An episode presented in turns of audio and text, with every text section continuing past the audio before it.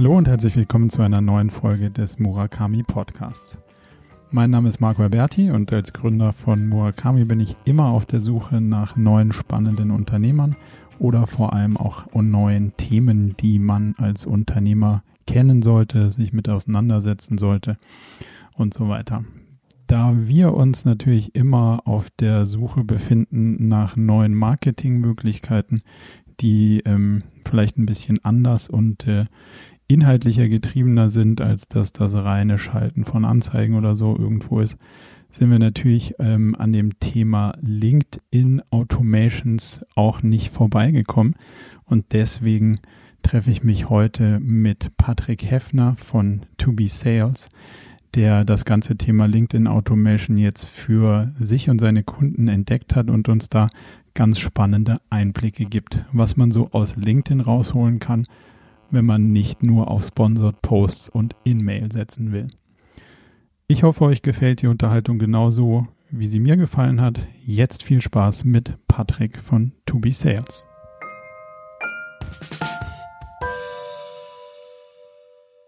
So, dann herzlich willkommen, Patrick, zur neuen Folge von unserem Murakami Podcast. Wir kennen uns ja jetzt schon mindestens mal zehn Jahre oder länger, würde ich sagen.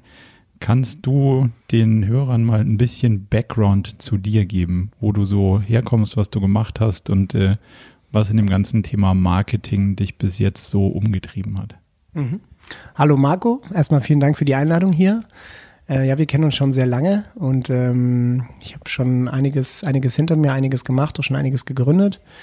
Ähm, ich würde einfach mal 2013 anfangen, da habe ich das Startup Party Guerilla gegründet ähm, mit Produktplatzierung im privaten Umfeld. Wir haben quasi Brands und private Events gematcht auf einer Plattform, wo man sich quasi ja für ein Sponsoring bewerben konnte.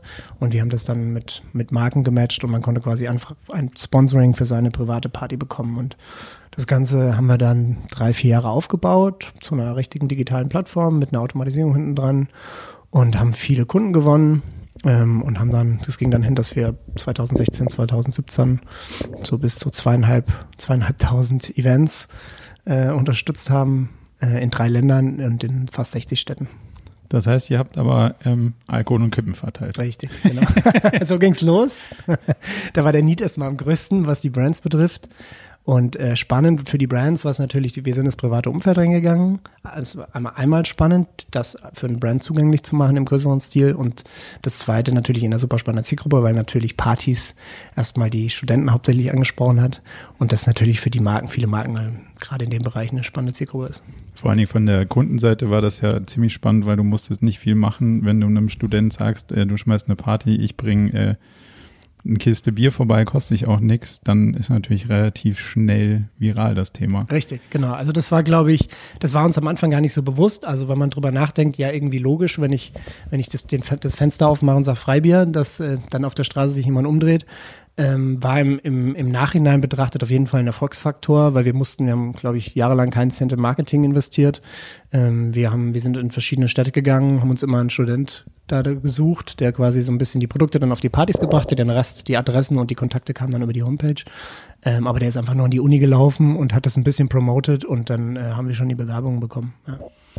Wir haben ja lange damals darüber diskutiert, ob man das Thema irgendwie finanzieren muss. Und irgendwie mhm. bist du ja dann zu dem Punkt gekommen, dass es ja eigentlich eine ganz gute Cashflow-Maschine mhm. ist. Ähm, was würdest du sagen, waren so deine Erfahrungen aus, äh, ich, ich komme weg von, ey, ich brauche jetzt unbedingt einen Investor hinzu, ist doch eigentlich ganz cool, wenn das Ding aus sich selber heraus wächst und mhm. äh, man daraus direkt auch was machen kann? Ja, gute Frage. Ähm, ich glaube, ist lustigerweise so im Nachhinein betrachtet, glaube ich oft, dass gerade wenn man irgendwie in einem Inkubator ist oder in einem Umfeld, wo viele Startups sind, man irgendwie mittlerweile von Anfang an so ein bisschen eingeimpft bekommt, du brauchst dann einen Investor, und weil wenn du keinen Investor hast, dann bist du, das ist irgendwie so ein Indikator für einen Erfolgsfaktor, wenn du keinen Investor hast. Und deswegen haben wir irgendwie am Anfang auch gedacht, ähm, wir brauchen einen. Es lag aber natürlich auch ein bisschen daran, dass wir noch nicht das Geschäftsmodell richtig fertig hatten das erste Jahr, sage ich mal. Also die, die Frage ist, wie kann ich da Geld einnehmen? Klar, es ist ein Service, ein Marketing-Service, ich erreiche eine Zielgruppe, ich mache was für eine Marke. Aber wenn man dann noch nicht die Erfahrung hatte, ich kam ja auch damals direkt von der Uni, ähm, überlegt man sich natürlich erstmal, wie kriege ich da Kohle? Ja? Und das war eigentlich das Spannende. Und dann haben wir, wir waren hier in München im Inkubator von der, von der Hochschule, vom M. Straschek, Straschek Center. Und die haben auch so ein paar Leute natürlich in ihrem Netzwerk gehabt, was Investoren angeht. Und dann hatte ich ein ganz, äh, hatte ich ein, ein lustiges Gespräch, das erzähle ich immer wieder gerne, mit dem Michi Kern, der Münchner ist es vielleicht bekannt. Das ist der Besitzer von Pascha und dem gehören noch so ein paar, paar andere Gastronomien, der mhm. unter anderem auch als Investor oder Partner damit drin ist.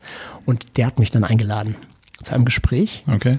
Und das war natürlich ganz spannend, weil wir grundsätzlich natürlich Party-Ecke und so weiter, das war für ihn natürlich, sagen wir mal, eine Ecke, wo er sich auskannte. Und dann hatten wir da ein Gespräch bei ihm, lustigerweise, ähm, ich und mein Partner Max, mit dem ich das gegründet habe, im Pascha. Wir haben uns tatsächlich draußen auf der Terrasse im Pascha in München getroffen.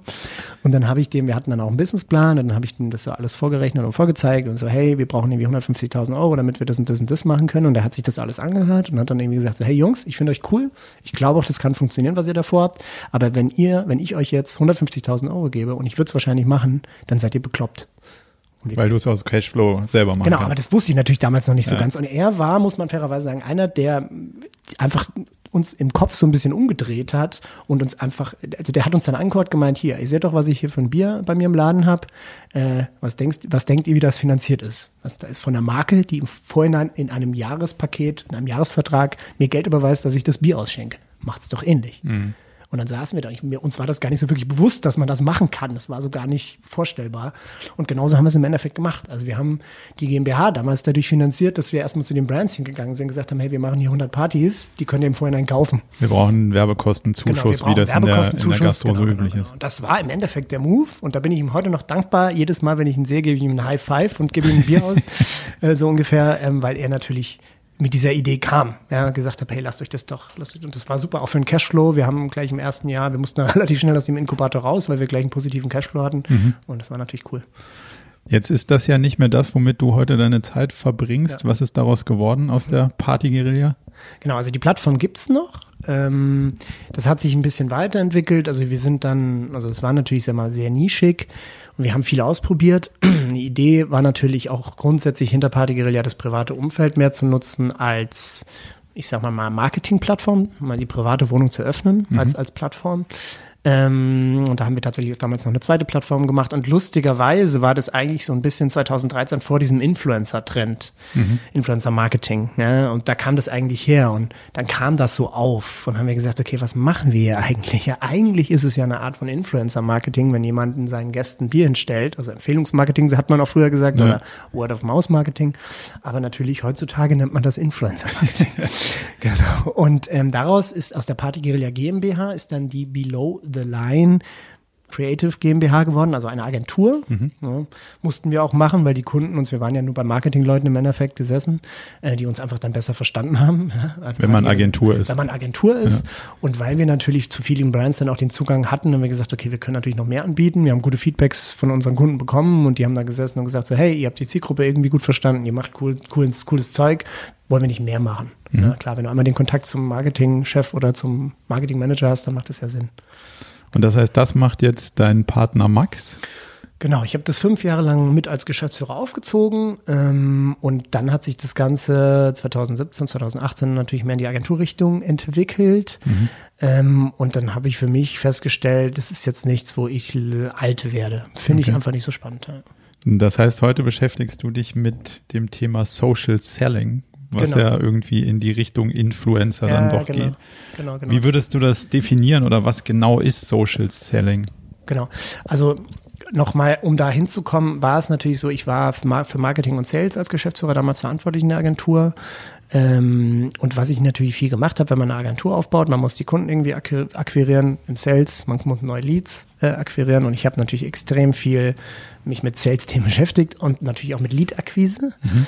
Und eins der großen Tools und Themen, die ich damals genutzt habe, war Xing und ich habe mir halt einfach so ein Premium-Xing-Mitgliedschaft gehabt und habe dann natürlich mir die Leute rausgesucht, okay, wer ist der Marketingchef wo, wer ist der Geschäftsführer von der Firma da und da. Und dann einfach angehauen. Und einfach angeschrieben. So ja. ging das los. Alles manuell, ich habe jeden manuell angeschrieben, habe mir jedes Mal einen Text überlegt und es war tatsächlich ein Tool, wo ich Kunden generiert habe. Definitiv. Mhm. Ja.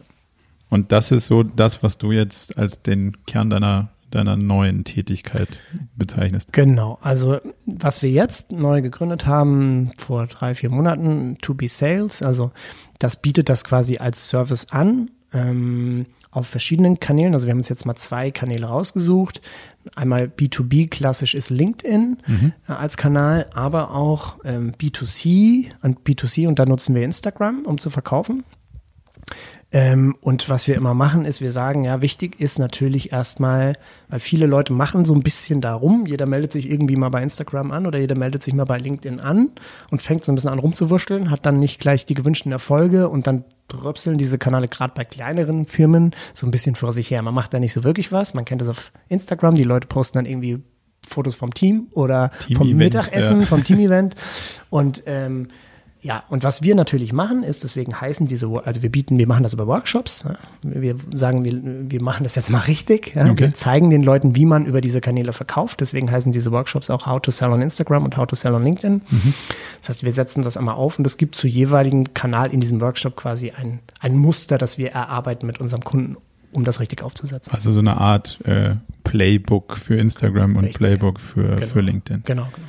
Wenn man jetzt ähm, das Thema Automation im B2B-Umfeld sich anguckt, würdest du sagen, da gibt es irgendwelche Risiken? Also wenn man sagt, jetzt habe ich den, um in dem alten Beispiel zu bleiben, Marketingleiter von einer Brauerei rausgesucht und jetzt schreibe ich dem über einen Bot an. Der Bot verhaut sich aber leicht, dann ist der Marketingleiter vielleicht ja auch sauer oder verbrannt und gibt ja auch nicht in jeder Branche unbegrenzt Leads. Also siehst du da irgendwelche Risiken, um dies drum zu schiffen gilt, wenn man das Ganze automatisiert? Mhm.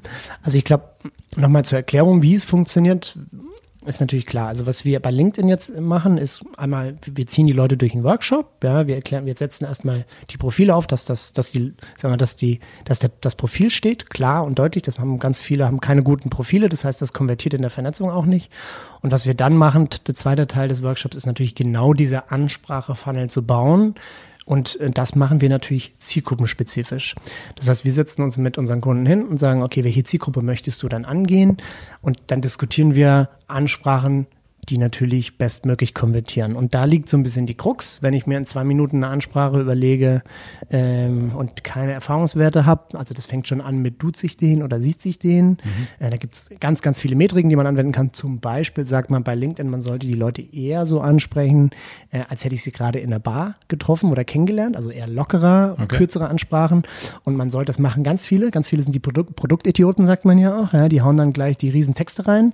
Äh, funktioniert überhaupt nicht. Ja? Okay. Und ähm, genau das sind so die Sachen. Das heißt, auch zum Beispiel zu sellig, also zu sehr in die Sales-Richtung, sollte ich am Anfang eigentlich gar nicht gehen. Das konvertiert auch nicht cool, weil äh, logisch, eigentlich, mit logischem Menschenverstand, du hast gerade jemanden in der Bar kennengelernt und ja. der fängt nach einer Minute an, dir seinen Scheiß zu verkaufen. Wie sympathisch fändest du das? Ja. Mittelmäßig. so leicht unseriös, ja. ja. Äh, genau, und darum geht's. Also wir sagen, hey, LinkedIn ist ein mega geiles Tool, um die richtigen Leute zu finden erstmal. Darum geht's ja erstmal. So, was ist meine Zielgruppe? Was sind mhm. das für Leute eigentlich? Und ich will mich mit denen erstmal vernetzen, kennenlernen. Ja, ich gehe in die Bar hin und stelle denen erstmal einen Drink und sage, hallo, ich bin's der Marco. Ja? Mhm. So, ich mache das und das. So, wenn ich jetzt, wenn ich jetzt die richtige Zielgruppe rausgesucht habe, ja, und die nett anspreche, ich übertrage das jetzt mal auf das Barbeispiel, dann ist die Wahrscheinlichkeit, dass er sich umdreht und vielleicht Lust hat, mit einem Gespräch anzufangen, nicht so unwahrscheinlich, wenn ich es richtig und sympathisch mache. Ja. ja. Und genauso könnte man das übertragen auf die Automatisierung. Das machen sehr, sehr viele falsch. Ich würde sagen, die allermeisten, die meinen jetzt, sie müssen jetzt hier die Leute, die müssen dir direkt alles verkaufen. Dementsprechend konvertiert das auch nicht, weil ich denke mal so, wer, A, wer ist das und B, was will der von mir und warum fällt er hier gleich mit der Tür ins Haus? Genau, also im Prinzip geht es ja auch darum, ähm, nicht das als plumpes Verkaufstool zu sehen, sondern so ein bisschen auf die neue Welt des Marketing zu übertragen genau. und erstmal eigentlich Mehrwerte zu bieten. Also ja. in deinem Beispiel eigentlich erstmal einen Drink auszugeben. Richtig. Bevor man sagt so, äh, hey, schön Sie kennenzulernen, wollen Sie nicht jetzt hier irgendwie den ja. Seifenspender kaufen. Genau. Ähm, jetzt, wenn man, wenn man das so ein bisschen betrachtet, Automation ist ja auch im ganzen Mail-Bereich gerade so wahnsinnig äh, spannend und, mhm. und neu und wie kann ich auf die Zielgruppen anders reagieren und auf die Interaktion reagieren. Führt ihr die, die Leads dann aus LinkedIn irgendwann raus und überführt ihr die in Mail-Ketten und, und solche Geschichten auch? Theoretisch ist es möglich. Also theoretisch kann ich mir die Leads ziehen, auch mit denen, was an Kommunikation gelaufen ist, in der CSV und kann das in ein CRM-Tool reinhauen oder in HubSpot oder was auch immer. Mhm. Ähm, würde ich aber grundsätzlich davon abraten, weil das jetzt, also klar, wir können eine ordentliche Anzahl an Leuten automatisiert anschreiben, also zwischen 60 und 80 Leute machen wir da pro Tag, um auch nicht äh, an die Grenzen ranzukommen. Ähm, aber grundsätzlich würde ich immer sagen, du gehst zu einer gewissen Grenze und wenn einer wirklich dann antwortet und schreibt, hey, klingt super interessant, dann würde ich immer erstmal gucken, dass du den abkreist, den entweder anrufst oder mit dem, dem zu einem Termin einlädst oder wirklich reell mit dem anfängst zu kommunizieren. Ja. Da holst du ihn quasi ab. Ja, mhm. das ist ja quasi nur ein Door-Opener. Ja, was, also, um dir die Zeit zu sparen, der Marco setzt sich jetzt hin, sucht sich die Leute und schreibt da jeden Hansel einfach jetzt selber an und guckt mal, ob es interessant findet. Das übernehmen quasi wir. Ich würde, also wir haben noch nicht viele Kampagnen oder eigentlich noch keine Kampagnen gemacht, wo ich wirklich sage, okay, ich verkaufe dem jetzt automatisch, ich schiebe den in meinen nächsten Tool rein und verkaufe dem automatisiert direkt was. Ja, also ich dann jetzt, immer eine genau, persönliche Interaktion, die genau, da folgt. Genau. Ich würde jetzt nicht sagen, das ist unmöglich, aber das ist natürlich sehr gefährlich, wie du das schon erkannt hast. Da fallen natürlich sehr, sehr viele raus. Da brauche ich wahrscheinlich sehr, sehr, sehr viel Masse. Kommt vielleicht auch ein bisschen auf mein Produkt drauf an. Mhm. Ja, ähm, das muss man sich halt anschauen. Mhm. Wenn du jetzt äh, von Grenzen sprichst, vielleicht kannst du das mal so ein bisschen äh, erläutern, was du mit Grenzen meinst, so 80 Kontakte am Tag, ja. weil das äh, muss man ja auch erstmal verstehen, warum gibt es da Grenzen und warum kann ich das Ding nicht beliebig aufdrehen. Ja, definitiv. Ähm, sowohl LinkedIn als auch Instagram sind natürlich, das sagen die auch ganz klar in ihren, äh, in ihren AGBs, sind natürlich mit Automatisierungsprogrammen nicht sonderlich happy. Ja? Das heißt aber nicht, dass man die nutzen, nicht nutzen kann. Man trägt halt für die Verantwortung und ähm, die haben im Endeffekt Grenzwerte gesetzt, wo das Programm dann Alarm schlägt und sagt, okay, da ist doch irgendwas faul, der nutzt doch jetzt hier die Hardcore-Automatisierung einfach auch, um zu verhindern, dass hier irgendwie Hardcore-Leute anfangen rumzuspammen. Das heißt, wenn ich jetzt zum Beispiel über 100 Direct Messages pro Tag schreibe, kriege ich einen Block.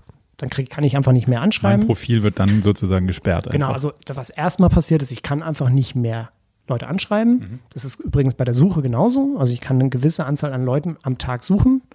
Ähm, und wenn ich mehr suchen will, dann kommt immer die nette Message, ihr könnt jetzt den Sales Navigator äh, buchen, dann kannst du mehr suchen. Natürlich jetzt, macht ja hier Sinn. Ist mal Ende. Genau, macht ja Sinn, weil die wollen ja ihr Produkt auch verkaufen. Ja. Ähm, genau, aber da ist dann Ende und ja, also ich glaube auch, also das ist jetzt unsere Erfahrungswert, wenn du 80 Leute am Tag anschreibst, dann ist schon eine Menge Holz okay. pro Tag. Ne? Und was genau kann ich für Funktionen automatisieren lassen dann über solche Tools? Genau, also es gibt verschiedene Möglichkeiten. Ähm, man kann jetzt zum Beispiel sagen, ich möchte mich, wenn ich jetzt zum Beispiel, ich sage jetzt mal ein Coach bin oder ein Speaker oder was ich was, und sage, ich möchte mich aufwerten, äh, dann kann man zum Beispiel Endorsements bewerten. Das heißt, ich bewerte dann Endorsements. Also Endorsement ist ja quasi, du hast auf deinem Profil unten bei LinkedIn, für die, die es nicht kennen, äh, hast du quasi verschiedene ähm, Kern, Kern, Kern, genau, Kern, ja. genau, solche Sachen, wie weiß ich was, Marketingwissen oder Marketingstrategie, die kann ich mir selbst auswählen, was ich da hinsetze. Das kann ich mir selber aussuchen, tatsächlich. Das wissen viele auch nicht. Und ähm, das sehen dann andere Leute, wenn ich jetzt auf dein Profil gehe, weiß, was du machst, scroll so ein bisschen runter und sehe unten, aha, das sind seine Kerngebiete, dann kann ich dir quasi wie so eine Art Like geben, eine Art Empfehlung. Bestätigung, eine Bestätigung. dass er das wirklich genau, kann. Genau, genau, genau. Ja. Und das kann man natürlich pushen, indem ich sage dem Programm, okay, ich suche mir jetzt mal meine bestehenden Kontakte raus in dem Bereich Marketing und gebe dir mal einen Daumen für Marketing, also für deren Endorsements. Mhm. Und dann ist es oft so, wenn ich dir einen Daumen gebe, dann kommt meistens was zurück. Das heißt, da kann ich mein Profil so ein bisschen aufwerten. Das ist eine Möglichkeit, das kann man machen. Ähm, und ansonsten, also das Hauptthema, was wir machen, ist im ersten Schritt, also entweder schreibst du bestehende Kontakte an, die du schon hast. Mhm. Das konvertiert natürlich immer in den Befehl oft besser, weil die dich meistens schon kennen. Oder wir vernetzen uns mit neuen Leuten. Das machen wir, sind so die meisten Kampagnen, die wir machen. Das ist natürlich am spannendsten. Ich suche mir die Zielgruppe raus, äh, die ich brauche, äh, ziehe mir dann eine Liste, schaue mir das mal genau an. Sind das die Leute in meiner Stadt, die ich haben will? Man, das ist das Tolle an LinkedIn. Du kannst dir wirklich sehr genau die Leute raussuchen mit Schlagwörtern, mit Jobtitel, mit Regionen, mit Company sogar, wenn du magst. Okay. Genau. Und mit denen vernetze ich mich dann. Das ist jetzt der erste Schritt. Mhm. Das heißt, ich habe 300 Zeichen um mich mit denen zu vernetzen. Und da fängt es schon an. Ne? Also was, was sind das für 300 Genau, Zeichen? genau. Das ist die Und spannende Frage. Genau, genau. Und das ist jetzt der erste Schritt, der spannend ist. Also, weil erstens, was passiert, wenn du eine Anfrage bekommst von einer Person, die du nicht kennst? Du guckst erstmal, hm, was ist denn das für einer? So, dann schaue ich mir das an. Das ist das, was wir in unserem Workshop auch machen. Also wir checken erstmal das Profil, also von ist das Bild sauber, steht oben in der Bio drin, versteht man, was der macht. Man hat ja oben auch die Möglichkeiten, da Texte reinzuschreiben und einfach kurz zu beschreiben, was man macht. Aber auch der CV, ja, wenn ich jetzt mich als, wenn ich jetzt was verkaufen möchte, dann gucken viele Leute, ja, okay, wer ist das überhaupt? Gerade in Deutschland wird da noch viel mehr drauf geguckt. Wo kommt der her? Ist der überhaupt, hat der überhaupt den Hintergrund? Hat er das Wissen? Kann der das Wissen haben? Ja, und ähm, viele Leute haben vielleicht das Wissen, aber das Profil sieht einfach nicht cool aus, weil die nicht die Logos einpflegen, weil die Hälfte der Companies, wo sie gearbeitet haben, fehlen und so weiter und so weiter. Das heißt, das setzen wir einmal auf. Und dann überlegen wir uns die erste Ansprache. Und das machen schon 90 Prozent der Leute falsch, weil sie sich falsch, also du kannst dich auch mit jemandem vernetzen ohne Text. Da geht's Ja. schon los. Dann Glückssache. Das ist dann Glückssache, konvertiert richtig beschissen, weil klar, also man kennt das selber, du bekommst eine Vernetzungsanfrage von jemandem, die du nicht kennst, dann guckst du vielleicht kurz drauf und wenn du nicht aus dem Gefühl sagst, der ist mir sympathisch oder vielleicht der arbeitet in meiner Branche oder vielleicht der ist CEO und könnte Kunde werden, äh, dann vernetze ich mich nicht mit dem. Ja, aber es ist ja auch die Frage, was soll das? Also, Genau, was soll das? Da fragt man sich Richtig, ja immer, wieso kriege ich solche dazu. Anfragen? Ähm, und ähm, also, was soll denn dabei rauskommen? Das ist ja, um in Richtig. deinem Beispiel zu bleiben, jemand Ja. an der Bar antippen auf Richtig. die Schulter und sich dann einfach umdrehen. Richtig, genau. Schönes Beispiel, das Barbeispiel ist super. Fragst du dich, weil, weil, ja, gut, und jetzt, was, was soll das? Genau. Also, von Ja. daher da die, die richtige Ansprache zu finden, ist wahrscheinlich Genau. schon der erste, der erste wichtige Trigger. Richtig, genau. Und das, genau, und darum geht's. Das heißt, das über, muss man sich wirklich gut überlegen. Was will ich dem sagen? Ich habe 300 Zeichen. Äh, 300 Zeichen für die erste Anfrage, ist relativ wenig, ein bisschen wie, wie die SMS früher. Ähm, und das muss natürlich irgendwie cool sein. Das, ich sag mal, und das darf nicht zu sellig sein, zu verkauf, verkäuferisch, sondern wie ich sage, so hey, also was wir gerne schreiben ist so hey du, also hey, Freizeichen Vorname, das Ja. können wir einsetzen. ja, und dann sagen wir so, hey, ich habe gesehen, du bist in der und der Branche tätig, ähm, wir machen das und das, lass uns doch mal vernetzen. Oder wir informieren über das und das oder wir haben Input oder Mehrwert zum Thema das. Oft ist es ja der klassische, die klassische Idee von einem Sales Funnel. Du gibst erstmal, Ja. ja, und gibst so einen Hint, also so ein, so ein Piece of Cake und sagst, okay, das, das haben wir. Das könnte für dich interessant sein. Oder das könnte dir Nutzen Genau. stiften, ist ja jetzt so ein bisschen das modernere Content-Marketing. Nutzen stiften oder ich gebe dir was, was ja. du wirklich brauchen kannst und Genau. guck dann, dass ich dich hinten raus äh, Genau. vielleicht überzeuge. Genau, Kunde genau. Und da in der Formulierung, wie ich schon gesagt habe, ich habe dich abends an der Bar angesprochen, ja, das sollte nicht zu konstruiert klingen und nicht zu eckig, sondern hey, man kennt das, wenn dich jemand sympathisch anschreibt und sagt so, hey Marco, ich bin's, der Patrick. Na, wie geht's? Was machst du? Dann liest man sich das immer eher durch und sich so, hey, irgendwie ein nettes Foto, netter Typ, ich kenne ihn zwar nicht, aber er arbeitet in meiner Branche, lass doch mal vernetzen. Das Ja. konvertiert 20 mal besser, Besser. als wenn ich dem so einen eckigen Text schreibe. Ja. Jetzt kann man ja auch danach, wenn ich das richtig verstanden habe, so ein bisschen auf ähm, Gruppen zum Beispiel konvertieren. Also man kann sagen, ich habe dich angesprochen, jetzt hast du gesagt, okay, guter Typ, den will ich irgendwie mal virtuell kennenlernen oder ich lasse den da in dieses Netzwerk. Dann kann ich dich ja zu einer Gruppe einladen. Was sind so eure Erfahrungen bei dem Aufbau von aktiven Communities, gerade in LinkedIn? Geht da was oder sind die dann äh, bereit, in diese Gruppe beizutreten und dann passiert in der Gruppe nichts oder baut man dadurch wirklich eine aktive Community auf? Gute Frage. Also natürlich macht es Sinn, sich vorher zu überlegen, was ist Sinn und Zweck dieser ganzen Aktion. Das machen wir ja auch. Ja. Also wir setzen uns vorher mit dem Kunden und sagen, okay, was ist ein Ziel der ganzen Kampagne? Und da gibt es, wie du schon gesagt hast, mehrere Möglichkeiten. Also einmal, ich gehe wirklich ziemlich schnell in Sales rein oder ich will Feedback. Ja, wir haben zum Beispiel auch die Möglichkeit, dass wir sagen, in der zweiten Nachricht nach der Vernetzung, also die zweite Nachricht kommt immer, sobald sich die Leute mit einem vernetzt haben. Ne? Nur an diese Leute logischerweise, die anderen kannst du ja nicht anschreiben. Genau, und äh, dann hast du die Möglichkeit, dir zu überlegen, okay, was, was, in welche Richtung will ich die jetzt schieben? Ja, und äh, von der Conversion kann man sagen, wenn die Leute sich mit dem ersten, deswegen muss, du- muss es auch aufeinander aufbauen, weil wenn ich die im ersten, in der ersten Vernetzung mit einem Interessensgebiet oder mit einem Thema angesprochen habe und das konvertiert, also die vernetzen sich mit mir, dann kann ich ja davon ausgehen, okay, das scheint den ja zu interessieren. Er kennt mich nicht, ich habe den jetzt ein Piece of Cake gegeben, ein Interesse, er hat sich mit dir vernetzt, also gehe ich jetzt davon aus, in die Richtung, in die ich ihn jetzt schon gestoßen habe, gibt es ein Interessensgebiet und wenn ich jetzt weiterspielen will, das Spiel und sage, okay, dann gebe ich ihm jetzt noch ein bisschen mehr. Dann konvertiert natürlich sehr gut, wenn ich sowas schreibe wie, hey Marco, äh, freut mich, ähm, dass wir uns hier vernetzt haben. Übrigens, äh, wir haben hier eine Spezialistengruppe oder eine Themengruppe zu dem Gebiet. Da würde ich dich gerne einladen, wenn du Lust hast. Da teilen wir immer die neuesten News und Themen zu diesem Themengebiet. So. dann ist für dich die Hürde natürlich extrem gering, weil das Einzige, was du machen musst, dann kriegst du so einen Link, da kannst du dann quasi diese, kannst du dieser LinkedIn-Gruppe beitreten. That's it und dann bist du in der Gruppe drin. So, das ist schon mal cool, weil erstens, ich habe mich natürlich jetzt mit dir vernetzt. Ich habe dich jetzt schon mal, ja. Ich kann dich immer wieder anschreiben, das ist schon mal cool. Ähm, und das zweite ist, ich habe dich in eine Gruppe reingeschoben, die mir im besten Fall gehört, die ich erstellt habe, die ich ohne und kann da mein Content natürlich reinspielen. Und dann habe ich dich schon mal. Das ist schon mal cool. Ja? Und konvertiert in der Regel sehr gut. Auch von der, von der Betrachtung des Angesprochenen, also sind die dann wirklich aktiv und interagieren auch oder eher passiv und gucken, was da so kommt. Also ist am Anfang natürlich eher passiv. Wir, wir bauen jetzt ganz viele Gruppen auf. Ne, das beobachten wir. Da passiert jetzt, also gerade am Anfang, das muss natürlich erstmal losgehen. Ne? Du mhm. musst natürlich erstmal regelmäßig Content posten.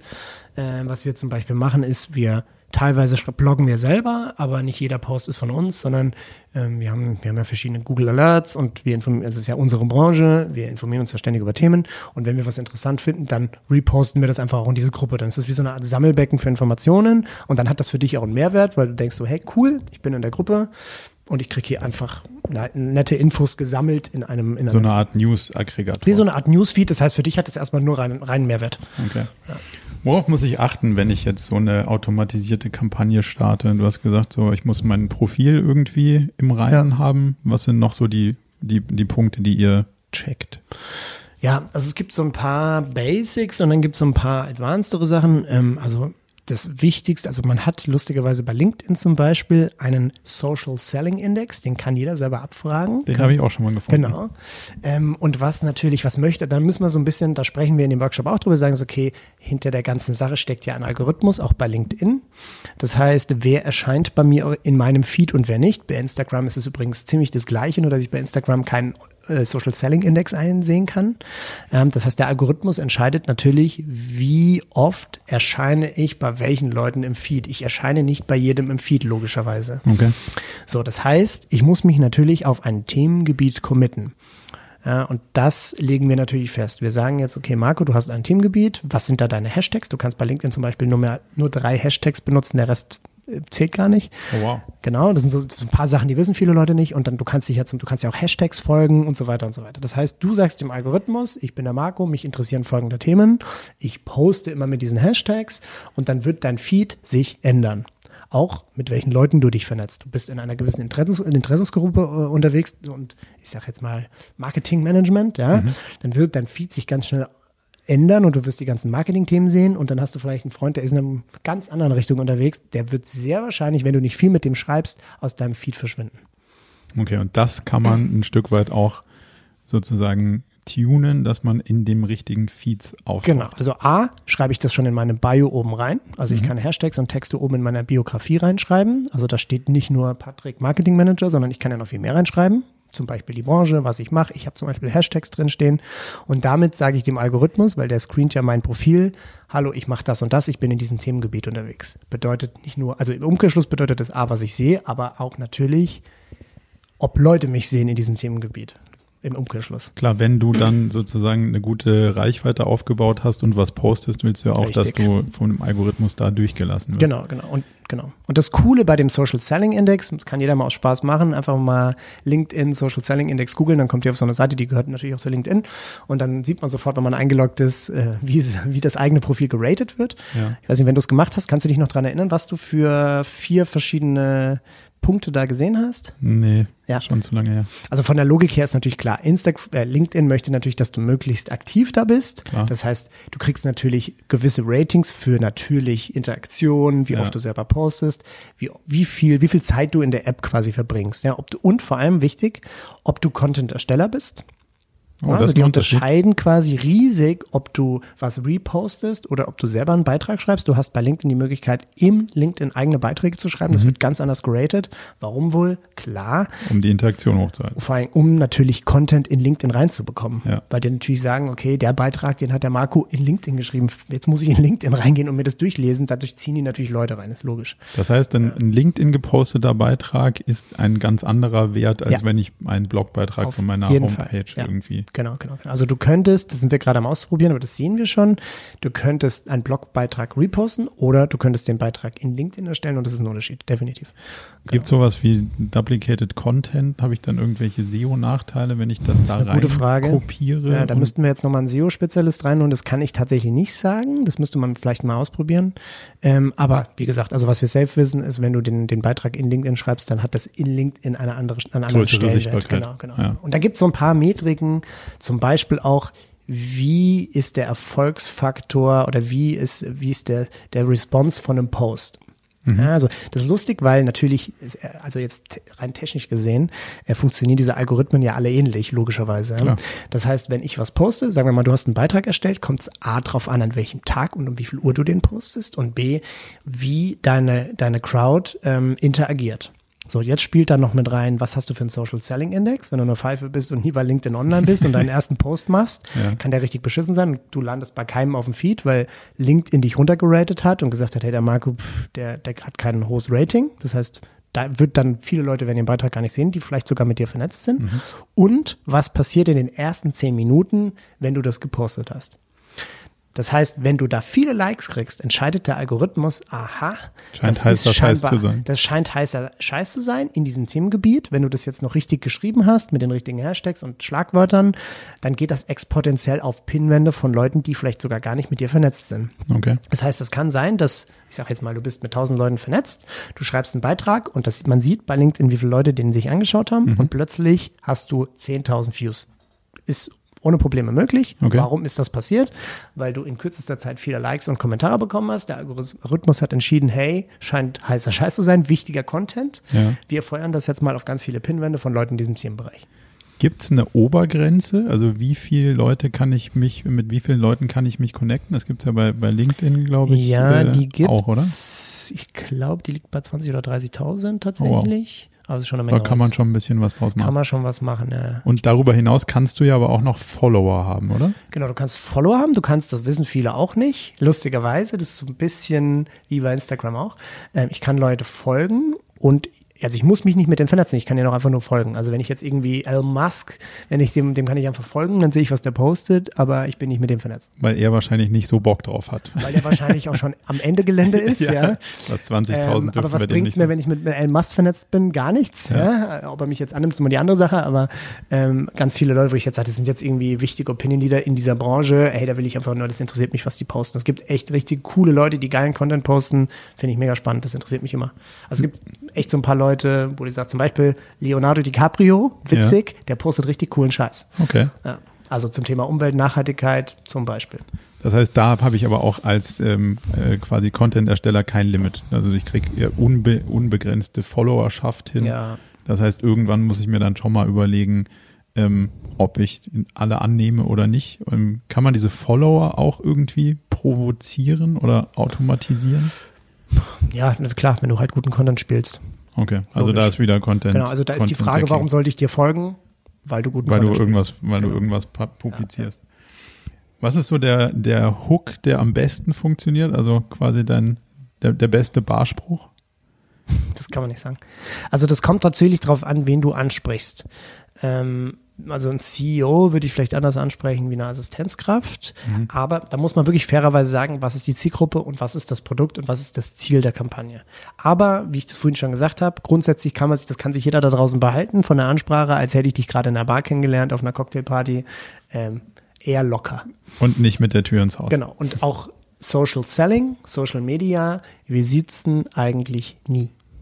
Die ja, sitzen nicht. Absolut, ja. Genau. Schwierig, weil sonst, sonst habe ich auch schon das Gefühl, da ist schon eine Distanz genau. und der Typ will mir was verkaufen. Richtig. Und das machen auch viele falsch. Ja. ja. gerade viele Leute in der Branche, die, sage ich mal, konservativer sind, da kommt man ja oft auch in der Ansprache von dem Sie, von ja. E-Mail-Kampagnen oder anderen Sachen. Kompletter Käse. Ja, konvertiert nicht. Kann, konvertiert ich, mir, nicht. kann ich mir vorstellen. Warum ist das Ganze besser als Sponsored Mail, wenn man jetzt mal so sieht, was ist der, also LinkedIn hat ja native Tools dafür. Wenn mhm. ich sage, ich will jetzt HR Spezialisten ansprechen, kann ich ja auch einfach hingehen und kann sagen, ich mache hier so eine Sponsored Mail-Kampagne. Mhm. Dann äh, kriegt der das ja direkt in sein Postfach Richtig. geliefert, sieht so fetten Marker drauf.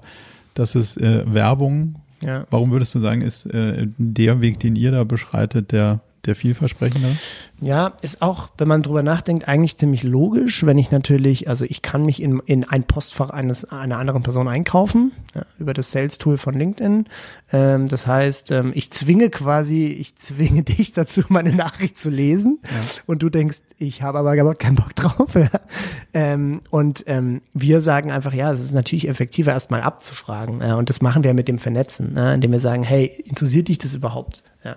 Und gerade diese, ich meine, ihr kennt das, also ich sag mal, Leute, die öfter auf LinkedIn sind, kennen diese Direct Mails, die sind ultra werblich, die sind ultra sellig, da geht es meistens direkt ums Verkaufen. Ähm, ich bin mir ziemlich sicher, diese Verkaufs-, also diese, diese Mails haben eine richtig beschissene bis mittelmäßige Conversion, kommt natürlich aufs Produkt drauf an, ja. ist klar. Ähm, ich, große Brands, kann ich habe von Porsche und Daimler auch schon Direct Messages gekriegt, äh, um, wahrscheinlich, weil ich Founder oder Gründer oder Geschäftsführer drin habe und die sagen halt, komm, jetzt schreiben wir mal alle an, ob die einen Porsche wollen. Ja? äh, wenn ich jetzt auf Masse gehe, ist wahrscheinlich auch irgendeine Conversion wird da schon bei rumspringen. Es ist einfach nur die Möglichkeit, diese Leute zu erreichen. Ja. Ja.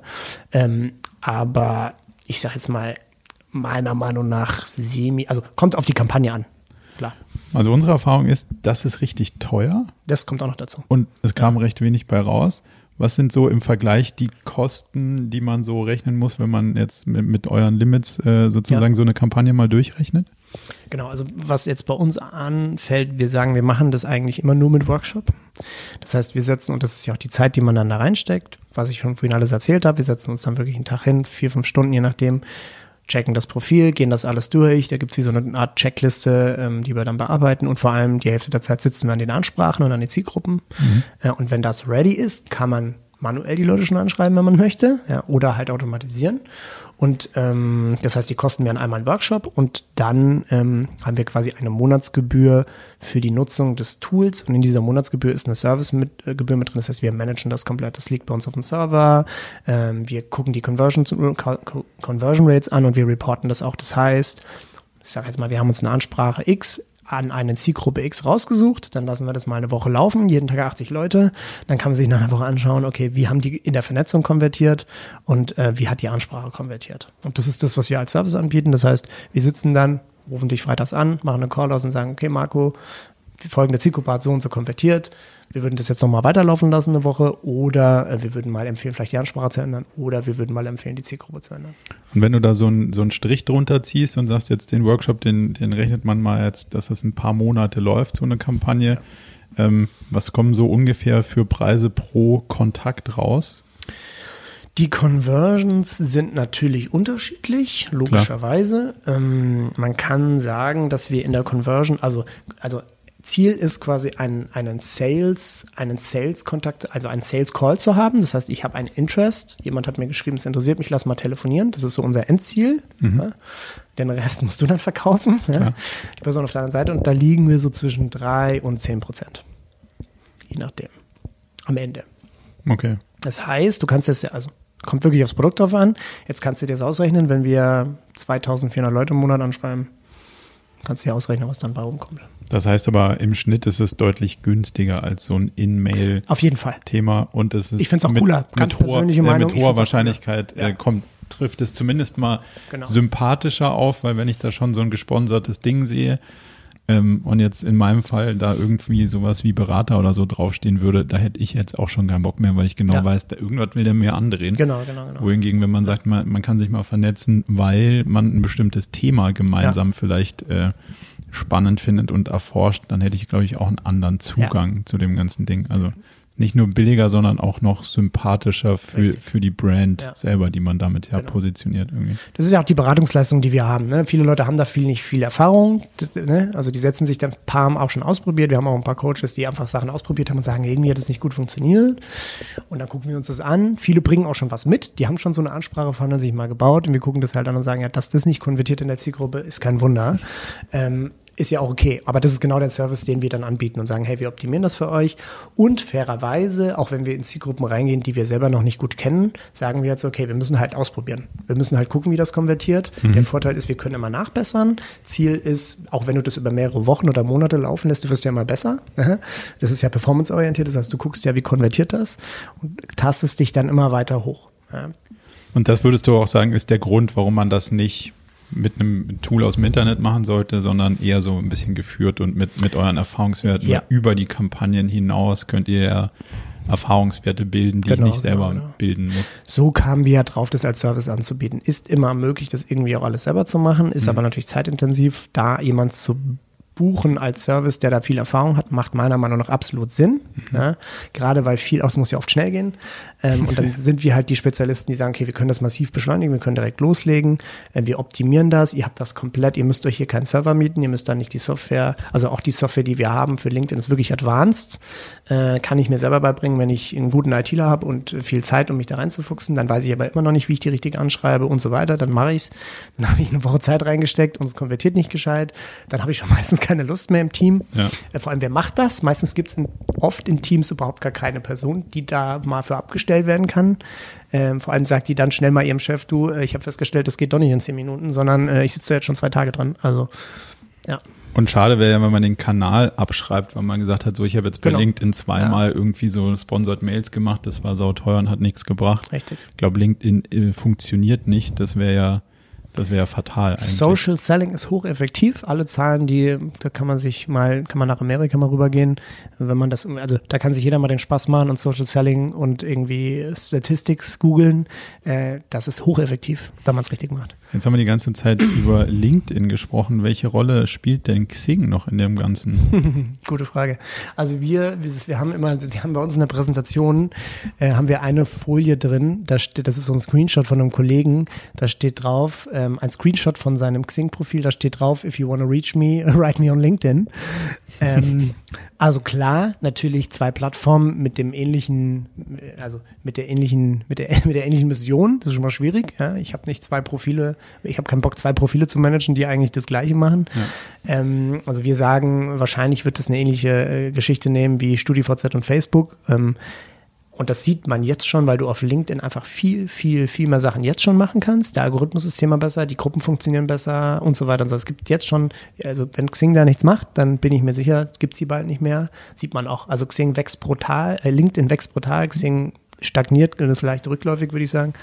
Ähm, ja, ist, das Tool ist, da passiert auch nicht viel. Also die haben jetzt mal eine Chat, also du kannst jetzt so diese Chat, diesen, diese, ne, diesen Dropout, dass du quasi Ja. mit jemandem chatten kannst, haben die jetzt, das gibt es bei LinkedIn schon seit fünf Jahren. Also die sind einfach zu langsam. Ja, gefühlt ist schon so, dass, dass man auch äh, 90 Prozent über LinkedIn kontaktiert wird und vielleicht nochmal Ist international. 10 Prozent, selbst im deutschen Markt, Ja. dass man irgendwie sagt, man kriegt 90 Prozent der Anfragen über LinkedIn und dann kommen mal 10 Prozent nochmal so über Xing reinge, Ja. reingedroppelt. Aber wenn man sich auf eine Plattform fokussieren würde, würdest du auf jeden Fall vorschlagen, LinkedIn zu nutzen. Und Definitiv. Schau dir den Feed an. Schau dir allein mal deinen Feed an bei Xing. Schau dir mal deinen Feed bei LinkedIn an. Da siehst du einfach, äh, LinkedIn ist Rock'n'Roll. Der Algorithmus ist zehnmal besser. Ich krieg genau, was ich brauche. Mhm. Bei Xing, ich weiß nicht, wenn du bei Xing schon was gepostet hast, ob das jemals schon mal eine Person kommentiert hat. Du kannst ja auch nicht viel machen. Also das ist Ja. irgendwie einfach kacke. Ja, und interessanterweise zieht das jetzt mir persönlich sogar die Aufmerksamkeit, die man früher mal in Facebook gesteckt hat, irgendwie schon in, in LinkedIn jetzt. Definitiv. Also, da ist wirklich Traffic drauf, habe ich den Eindruck. Wie, wie würdest du sagen, spielt im B2B vor allen Dingen Instagram eine Rolle? Ja, also das, wir bieten ja, hatte ich ja eingangs gesagt, diese zwei Tools an. Ja. Ähm, eh, bei Instagram mh, tatsächlich ist natürlich die Zielgruppe von Haus aus natürlich mehr B2C. Da kommt das Tool ja auch her. Aber was wir sehen, ist, es entwickelt sich massiv. Äh, Wir sagen bei unseren Workshops schon immer, äh, eigentlich ist es die Zeit, dass wieder ein Tool auf die Markt kommt, wo ich wirklich sehe, was machen meine Freunde eigentlich? Ein Freundes, eine Freundes-App, äh, weil auch sowohl Facebook als auch Instagram natürlich irgendwie versuchen, da ihre Kohle rauszuziehen. Bei Instagram ist es jetzt schon so, jeder fünfte Post ist sponsored. Das heißt, ich werde schon ordentlich zugeschissen mit Werbung, ja, muss man Wow. sagen.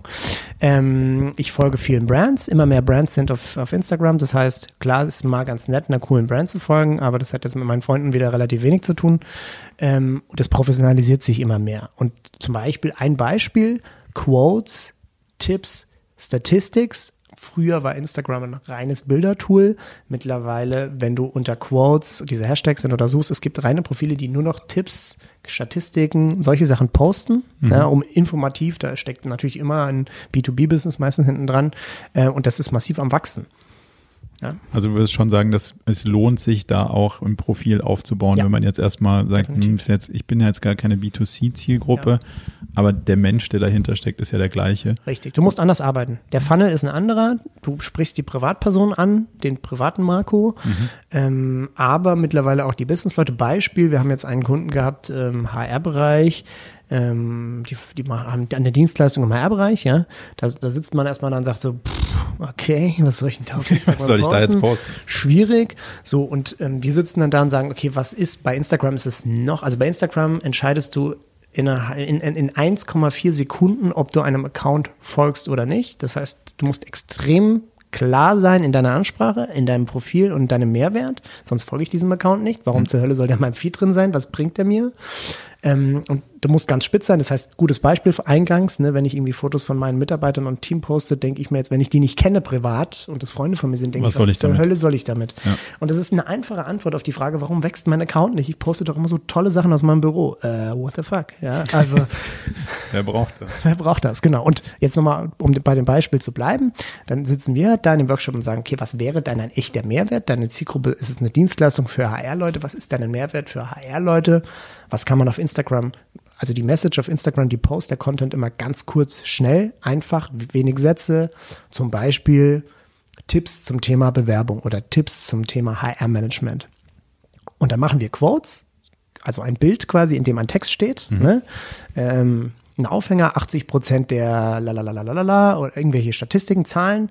Und in dem Text leitest du die dann über dein Profil auf deine Landingpage. Ja? Und dann haust du durch Hashtags, fischst du quasi in diesem Bereich, wo Leute vielleicht suchen könnten. Ja?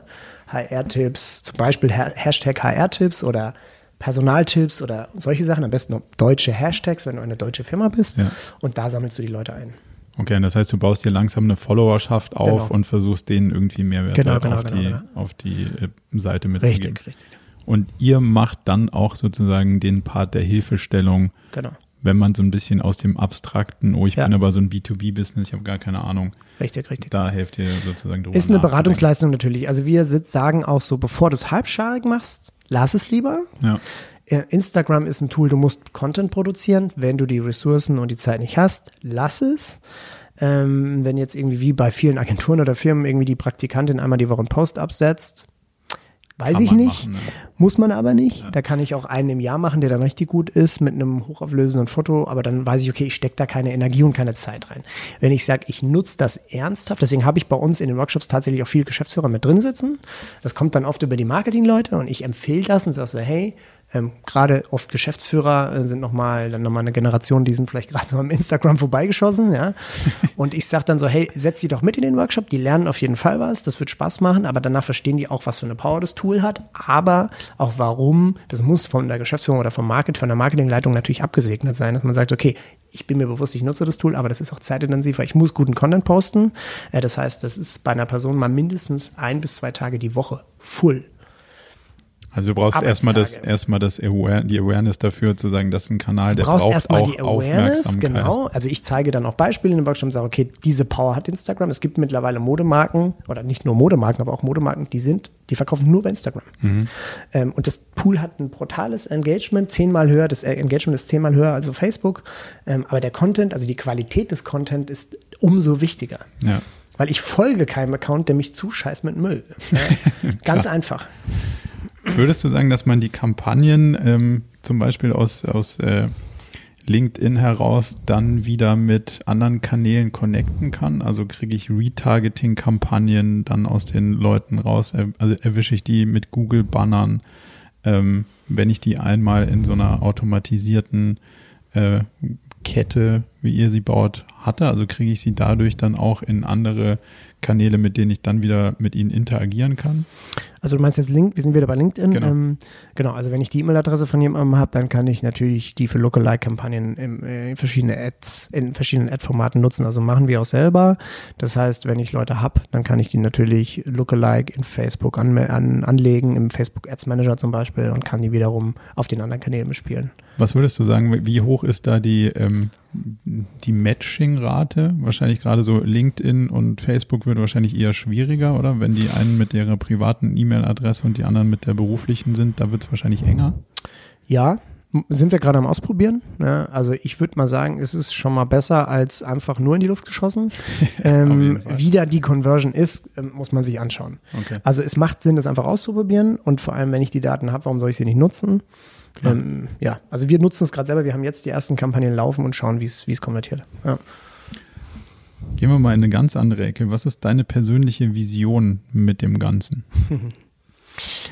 Ähm, also A, ähm, gibt es natürlich einen Grundgedanke, dass ich fest davon überzeugt bin, dass Autom ich habe das in meinem Blog vor kurzem auch geschrieben, also wer nicht automatisiert, der hat den Schuss noch nicht gehört. Ja, Automatisierung ist in vielen Bereichen ja schon nicht mehr wegzudenken. Ja.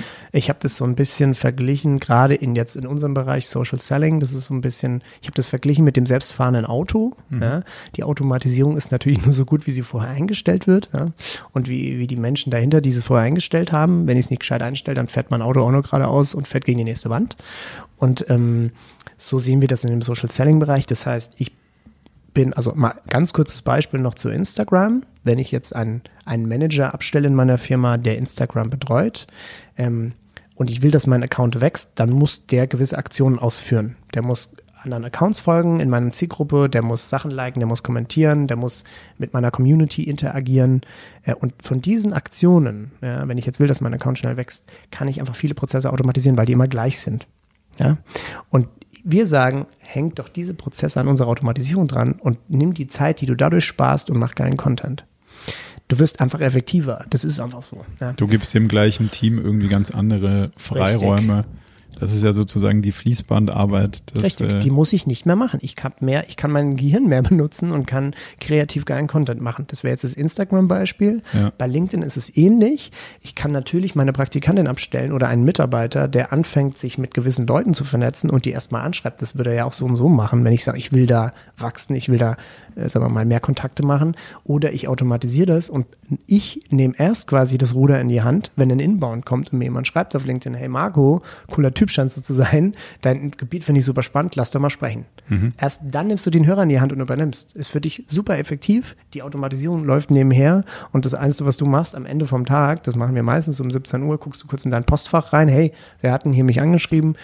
Mit denen mache ich mal einen Termin aus. Du sparst dir einfach Zeit. Punkt. Ja. Okay. Wenn du das jetzt aus der anderen Ecke betrachtest, also mal aus der Kundenecke betrachtest, brauchst du persönlich mehr automatisierte Kontaktanfragen? Ja, jein. Also ich sag mal so, das ist immer so die Frage, wie weit geht Marketing generell, wie weit gehen Ansprachen generell. Ich sage ja, ich bin ja, ich sage ja, wenn ich die richtige, wenn ich eine Werbung krieg in meinem Interessensgebiet, dann freue ich mich vielleicht sogar drüber, weil es mich interessiert. Ja. Und ähnlich ist es ja eigentlich bei Anfragen auch. Also wenn ich jetzt, ich bin in einem Bereich XY und jemand schreibt mich aus einem falschen Gebiet an mit einer falschen Ansprache, jetzt sitze ich dann und sage, was soll ich damit? Aber wenn das was ist, was mich wirklich interessiert, dann klar, den will ich ja, den suche ich ja. Ich suche ja solche Leute. Ne? Also ist euer Auftrag so ein Stück weit, das aufzuräumen, dass nicht die, die falschen Leute mit den falschen Themen kontaktiert werden, sondern das schon so ein bisschen Richtig. in die Richtung zu, dass man Relevanz genau. schafft. Relevanz eigentlich. schafft. Also ich sage, ich habe hier 30, äh, 40 Millionen Leute da draußen rumlaufen, ja, und und viele würden sich wahrscheinlich freuen, wenn sie miteinander connected werden. Und da gibt es dann unendlich viele Business Opportunities, aber die finden sich vielleicht nicht oder trauen sich nicht oder sprechen sich einfach nicht an. Ja. ja ich gehe hier in München in eine Bar und traue mich nicht, die gut aussehende Frau in der Bar anzusprechen. Ja, was passiert? Gar nichts. Ja. Ganz einfach. Dafür gibt es ja Tinder. Genau, oder LinkedIn. Okay, guter, gute, gute Überleitung. Wie setzt ihr in eurem, äh, in eurem Team Ziele? Oder setzt ihr überhaupt Ziele? Ja, klar, natürlich. Also was wir natürlich machen, ist, ich sage jetzt, wenn es in die Optimierung geht, äh, wie ich das vorhin schon gesagt habe, schauen wir natürlich Conversions uns an, wie konvertiert was. Auf Instagram ist es, nennt man das eine Refollow-Rate, also okay. wie viele Leute folgen mir zurück, wenn ich denen folge. Das heißt, da kannst du natürlich sehr viel performance-orientiert arbeiten. Ähm, bei Instagram ist es natürlich ähnlich. Wie viele Leute, bei LinkedIn ist es natürlich ähnlich. Wie viele Leute folgen mir zurück, beziehungsweise vernetzen sich mit mir. Das mhm. heißt, das ist performance-orientiert im Arbeiten. Und wir gucken, ich bin ja jetzt im Aufbau. Ja. Wir haben natürlich, wir treffen uns, wir haben da unsere Weekly Meetings. Wir sind jetzt ein Team von drei Leuten gerade. Einer ist Freelance. Ähm, und wir schauen uns natürlich, wir arbeiten gerade auf Wochenbasis. Wir haben kurze Sprints, gerade am Anfang macht das Sinn. Ja. Jetzt warst du ja einer der, die, bevor du mal ein OKR-Seminar besucht hast, gesagt hast, super easy. Also ich habe es schon gecheckt, aber ich gucke es mir nochmal an. Mhm. Und ich kann dir auf jeden Fall ein Tool bauen, das dauert zwei Stunden und dann haben wir, dann haben wir ein Tool, mit ja. dem kann man OKRs für alle Unternehmen rauskitzeln. Als der Tag vorbei war, hast du es ein bisschen anders gesehen? Ja. Kannst du, kannst du da mal irgendwie so, was hat deine, deine Sichtweise da geändert? Ja, also ich glaube grundsätzlich vom Gedanken, das war eine, eine, gute Frage, weil vorhin kam ich ja von der Ecke. Also ich glaube, also ich bin fest davon überzeugt, Automatisierung wird massiv wachsen. Da gehen auch viele Investments hin. Und klar, umso schwieriger das ganze Thema ist und umso mehr Faktoren du da hast, die damit einspielen, umso schwieriger wird es natürlich hier eine Regel hinten reinzusetzen und eine Automatisierung zu bauen. Mhm. Ne, ist klar, wenn ich jetzt ein fliegendes Auto habe, das 3D äh, in alle Richtungen fliegen kann, wird es noch 20 Jahre dauern, bis es sowas gibt. Ja, geradeaus fahren ist jetzt erstmal einfach, das geht schon. Mhm. Und ich glaube, ähnlich ist es beim OKA-Thema auch. Es gibt einfach viele Parameter und Faktoren, die damit reinsprechen. Auf den ersten Blick denkt man so, ja, okay, ich habe es irgendwie verstanden. Ja, so nach einer, einer Stunde, wenn du das vorstellst, nach einer halben Stunde denke ich so, okay, ich äh, leuchtet mir irgendwie alles ein, ist verständlich. Und wenn man dann, dann drin sitzt und denkt so, okay, ja, das ist auch noch wichtig und das muss man auch noch beachten und das und das und das. Und dann merkst du plötzlich, okay, wenn ich jetzt, ich versuche, ich bin ein Mensch, ich versuche mir immer dann Regeln zu bauen und irgendwie zu sagen, okay, wenn das so ist, dann, wenn das so funktioniert, dann funktioniert das bestimmt so und so und so wieder. Mhm. Und du merkst halt einfach, es gibt viele Faktoren, die damit reinspielen. Und ich glaube, das ist jetzt nicht unmöglich, da was zu bauen, aber ich glaube, es ist halt sehr aufwendig und oft meiner Meinung bei diesem OKR-Modell ist dann die Frage, okay, lohnt sich jetzt der Aufwand, was zu bauen, was 470 Millionen Parameter mit berücksichtigt? Oder schaffe ich das jetzt erstmal in einem Workshop mit jemandem, ja. der sitzt, der Erfahrung hat, würde ich das äh, investieren? Also, und ich glaube, wenn man, wir haben ja auch schon äh, bei, bei unserem, bei, bei meiner ersten Firma eine, eine Software hinten dran gebaut, die gewisse Sachen automatisiert ausgeführt hat. Du kannst dich tot bauen, Du kannst für jeden Fall kannst du irgendwie versuchen abzudecken. Dann hast du plötzlich auf dem Server ein Monster-Tool, das tausend Funktionen abdeckt, aber nur fünf Prozent der Funktionen werden genutzt, ja. was du dann irgendwann feststellst. Ja? Und ich glaube, ähm, es ist schon deutlich effektiver, gerade im Thema OKR mal in einen Workshop reinzugehen, weil man dann sagt, okay, äh, da sitzt jemand, der weiß, also bei uns ist ja ähnlich, ja, da sitzt jemand, der, der hat einfach schon die Erfahrung jetzt gesammelt, äh, der klammert jetzt schon mal 80 Prozent meiner komischen Fragen wahrscheinlich aus äh, und du bist einfach zielgerichteter. Ja, also ich glaube, da eine Automatisierung zu bauen ist nicht unbedingt effizient und du musst auch viel Energie und Zeit reinstecken. Ja, und es führt dich wahrscheinlich nicht genau zu dem Ziel. Vielleicht, vielleicht aber auch nicht. Schon, ja. Aber dann sitzt halt kein Marco neben dran, der sagt so, hm, das geht vielleicht schief. Ja. Ja. Nochmal eine ganz persönliche Betrachtung. Wie kommst du von dem Social Startup Gedanken, der dich eine Zeit lang getrieben hat, zum Social Selling? Oder was hat dich mhm. jetzt erstmal dazu bewogen, ein Startup, äh, sagen wir mal, ein bisschen nach hinten zu schieben, was dem Kampf des Plastiks äh, sich verschreibt. Oder das war ja auch was, was dich ja. schwer begeistert hat. Ja. Ähm, wo, wo würdest du das in deiner eigenen Positionierung einsortieren? Ja, also natürlich Nachhaltigkeit ist das, was mich motiviert, auch immer noch. Ähm, ist natürlich, wenn du in den Bereich reingehst, äh, nicht so leicht irgendwie gleich Geld zu verdienen. Wir müssen ja alle irgendwie leben.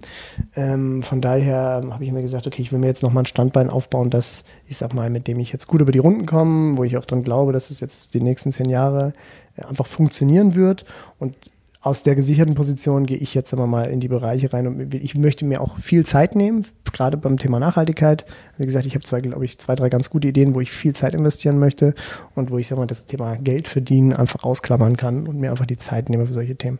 Was wir uns aber trotzdem überlegen schon, ist gerade, wenn wir sagen, okay, wir haben jetzt die Power mit einer Automatisierung äh, Leute zu unterstützen. Ähm, es ist natürlich jetzt schon so, dass wir sagen, okay, wenn jetzt eine Firma kommt, wo wir sagen, das ist auf jeden Fall ein sinnvolles Produkt, das die Menschheit weiterbringt und das ja. vielleicht nachhaltig ist, wo wir sagen, okay, also denen helfen wir auf jeden Fall for free oder die unterstützen wir deutlich günstiger und ähm, das machen wir jetzt schon. Wir haben jetzt noch nicht angefangen, das nach außen äh, sagen wir mal auf die Homepage zu schreiben, aber äh, ja, so ticke ich auch und da haben wir mega Lust drauf. Also, also wenn jemand kommt, der sagt, wir können irgendwie den Plastik äh, ja. Anteil reduzieren und da, da, kann irgendwie genau. Instagram oder LinkedIn Definitiv. Die würde ich zu einem Unkostenbeitrag äh, äh, beraten und würde sagen, scheiß, scheiß auf die Marge. ich mache das gerne äh, nach dem Motto, äh, also Gutes muss gefördert werden und ja. auch, äh, wenn ich Gutes automatisieren und, äh, sagen wir mal, spread the word, ja, wenn ich das, da wäre ich, wär ich sofort Feuer und Flamme, ja. Definitiv. Cool.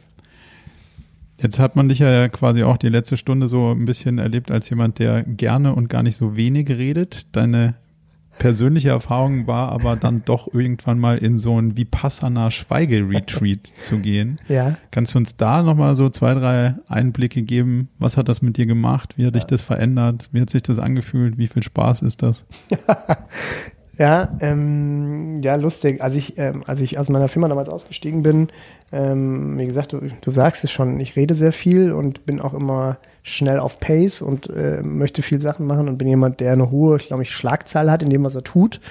Ähm, und als ich damals aus meiner Firma ausgestiegen bin, war klar, ich reise jetzt, ich ziehe jetzt mal den Stecker und ähm, dann habe ich mit so ein paar Leuten gesprochen, die auch Sabbaticals gemacht haben oder länger gereist sind und die irgendwie gesagt haben so, hey, wenn du so ein paar Fragen in deinem Kopf hast, betreffend deines Lebensweges, äh, dann kannst du jetzt reisen, aber wenn du dann wieder zurück in München sitzt, dann hast du wahrscheinlich die gleichen Fragen wieder im Kopf, weil Reisen lenkt eigentlich nur ab und führt nicht unbedingt dazu, dass du Fragen beantwortest.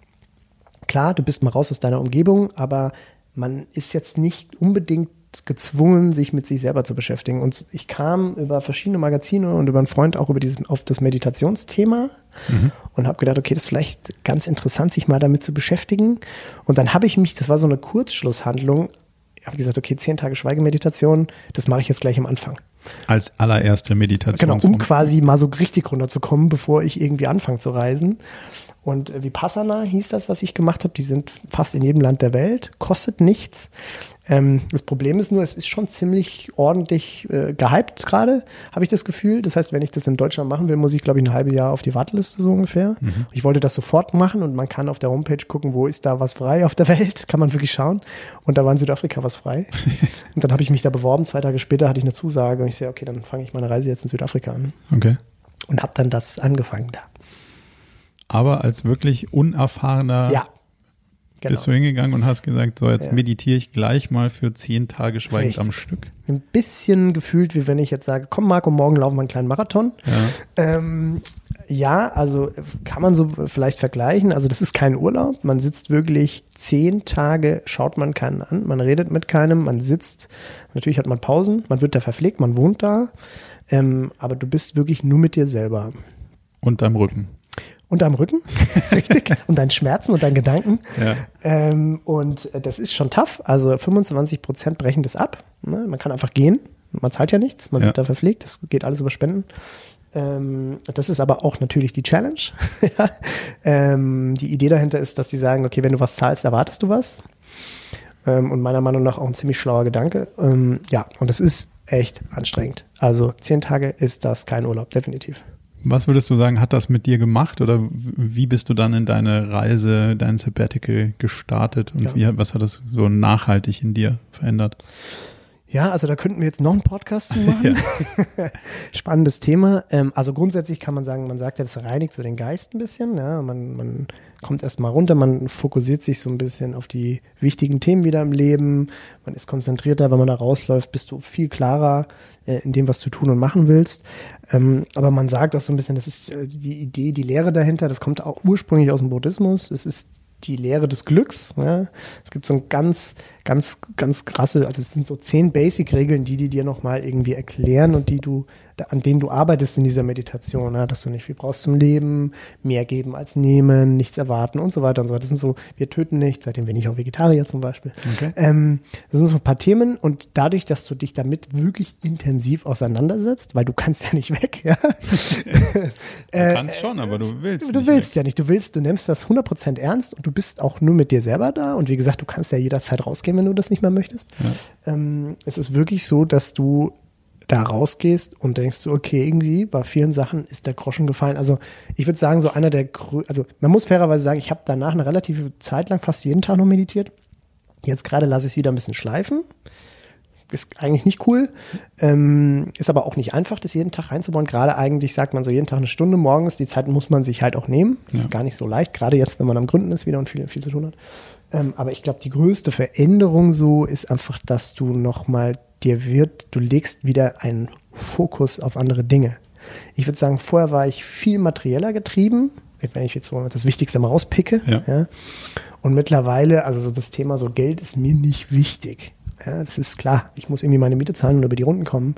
Aber das ist nicht das, was mich antreibt. Und das ist mir nochmal da auch klarer geworden. Ich hatte vorher schon so die Tendenz, dass ich sage, okay, ist irgendwie nett, Geld zu verdienen, aber das ist jetzt nicht mein Hauptantrieb. Und das ist mir da nochmal klarer geworden, dass ich einfach Motivationen in andere Richtungen habe und dass das einem auch mehr bringt. Umso spannender, dass man dann neue Firmen baut, Ja. ähm, weil man, weil man merkt, eigentlich will ich irgendwie was verändern, aber es geht gar nicht darum, meinen Kontostand nach vorne zu Richtig. bringen, sondern Das macht nicht äh, glücklicher. Nee, also Ja. irgendwann ist das dann wahrscheinlich Genau. auch nicht mehr hilfreich, Ja. sondern wirklich die, die, die Essenz daraus zu ziehen und zu Ja. sagen, was treibt mich wirklich an. Spannendes Thema, gerade als Unternehmer. Definitiv, definitiv. Und das kommt auch so ein bisschen aus der Automatisierungsecke, weil für alle, die sich mit dem Thema, die sich mal die Frage, man kennt ja dieses, äh, die vier Stunden, der Vier-Stunden-Tag, die Vier-Stunden-Woche, ne, das Buch. Ja. Äh, man sagt, okay, wie kann ich mir Zeit sparen? Dann kommt man wahrscheinlich relativ schnell auf das Thema Automatisierung. Auf jeden Fall. Ähm, und da kommt das natürlich so ein bisschen her, dass ich sage so, hey, ähm, ich möchte mir irgendwie was bauen, was automatisiert was anbietet und dann habe ich mich viel damit beschäftigt und festgestellt, so halt das als Service anzubieten für andere ist vielleicht nicht schlecht, weil der Need da ist. Ja, dass, das, dass der Need jetzt noch aus anderen Ecken kommt, ist mir absolut klar. Aber für mich persönlich natürlich auch spannend, das als Service anzubieten und das auch selber zu nutzen. Also ich sage immer, wie soll ich Automatisierung verkaufen, wenn ich es nicht selber beherrsche? Deswegen, ich versuche in meinem Business, ich habe auch nicht die, ich habe gar nicht den, äh, die Motivation, jetzt hier wieder einen riesen, Laden aufzubauen, sondern ich arbeite, arbeite lieber mit weniger Leuten, äh, kleines, flexibles Team, denen ich die Möglichkeit gebe, flexibel zu arbeiten ähm, und, und, und decke viel in meinen Prozessen durch eine Automatisierung ab, einfach weil es auch möglich ist und kann allen mehr Freiheit geben.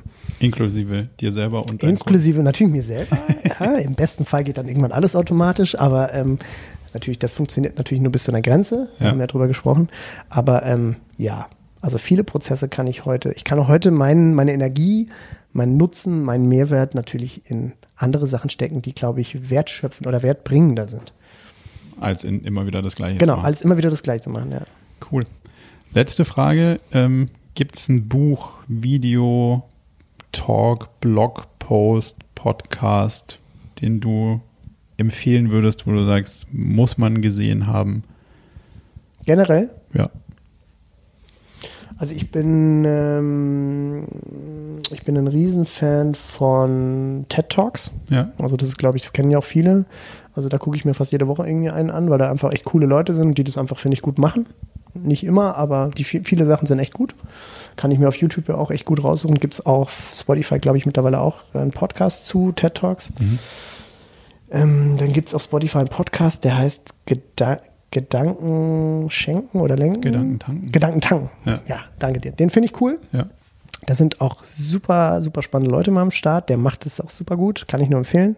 Höre ich fast jeden Abend vorm Einschlafen. Cool. ähm, ja, das sind, glaube ich, so die zwei, die ich mal empfehlen würde. Cool. Ja. Wo findet man mehr zu dir? Also was sind die besten Quellen online, um tiefer reinzutauchen in, in das ganze Social Selling Thema? Klar, also wir haben, wir sind ja ganz jung gegründet, sag ich mal. Uns gibt's jetzt seit drei, vier Monaten. Ähm, natürlich auf der Homepage To Be Sales. Ne? Ähm, einfach mal googeln. To als Ziffer. To Be Sales. Ähm, da, da blogge ich. Ähm, da schreibe ich zu den Themen. Also da gibt's gibt's schon viele Informationen. Dann haben wir natürlich eine Social Selling Gruppe auf LinkedIn, LinkedIn. wo wir immer den neuesten Shit reinposten. Ähm, und wir versuchen da unsere Leute zu informieren. Und was wir machen sind, das findet man auf der Homepage. Wir machen einmal die Woche gerade kostenlose Webinare, wo wir einfach Cases vorstellen, wo wir Themen vorstellen. Also da lade ich auch jeden gerne ein, sich das mal anzuschauen. Äh, und regelmäßig auch Veranstaltungen hier in München im Vira. Und äh, da stellen wir auch verschiedene Sachen vor. Da haben wir jetzt gesagt, wir stellen immer mal so verschiedene Themengebiete vor. Cases ist natürlich immer für alle spannend. Ja. Wie hat das funktioniert? Wie war da die Conversion und so weiter? Ähm, aber auch wir experimentieren viel auch, weil wir äh, in vielen Sachen echt auch Vorreiter sind. Also gerade auf was diese Automatisierung alles können. Da sagen wir, okay, wir probieren jetzt mal was aus mit einem Account von uns und gucken, was da so passiert. Das heißt, wir versuchen da wirklich so ein bisschen neuen Input auch zu geben. Und das sharest du dann auf deinem Blog vor allem. Das versuche ich regelmäßig zu scheren. Ja. Cool. Dann vielen, vielen Dank für deine Zeit und äh, wir sind sehr gespannt, was die Automatisierung der Zukunft so bringt. Alles klar, danke dir, Marco. Danke. Zum Abschluss noch ein kleiner Hinweis in eigener Sache. Wir versuchen ständig herauszufinden, wie das mit dem Unternehmertum und dem Management heute eigentlich wirklich geht. Dafür treffen wir inspirierende Persönlichkeiten, die selber Unternehmen steuern und lenken und fassen die Erkenntnisse unserer Workshops in Blogbeiträge zusammen oder bieten offene Videosprechstunden, um mit anderen diskutieren zu können, wie moderne Techniken sich am besten anwenden lassen. Alle Infos dazu bekommt ihr regelmäßig in unserer Mailinglist unter murakami.com slash newsletter. Meldet euch am besten gleich an, damit ihr nichts mehr verpasst.